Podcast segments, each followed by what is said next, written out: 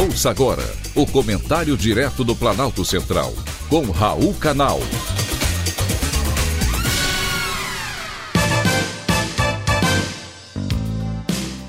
Queridos ouvintes e atentos escutantes, assunto de hoje: felicidade no trabalho. Ser feliz no trabalho é tão importante quanto ter boa saúde física e mental.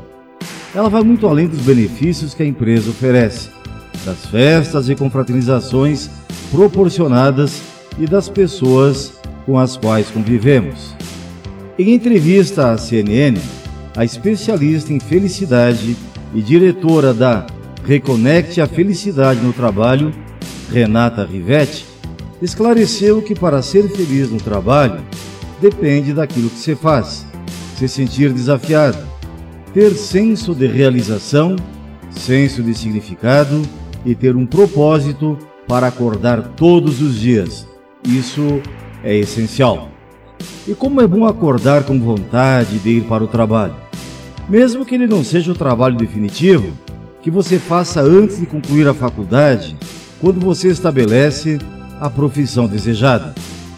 Até mesmo nesse período é importante cultivar boas relações, com segurança psicológica, autonomia e flexibilidade.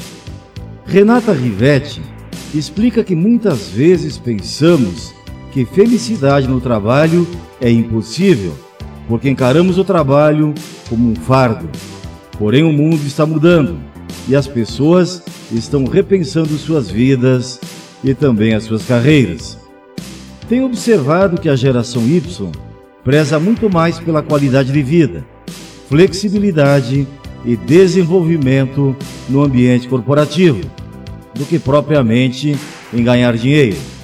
Na avaliação da especialista, a pandemia fez com que as pessoas percebessem a brevidade da vida e a necessidade de ser feliz no presente e não no futuro.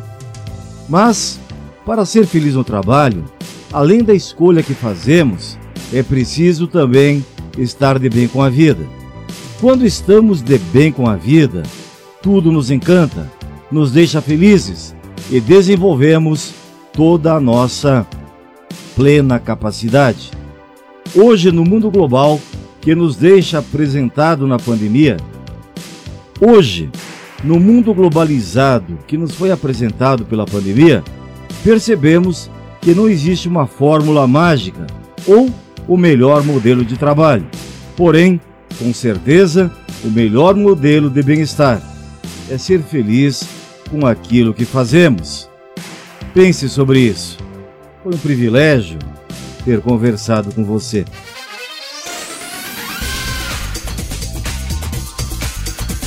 Acabamos de apresentar o Comentário Direto do Planalto Central, com Raul Canal.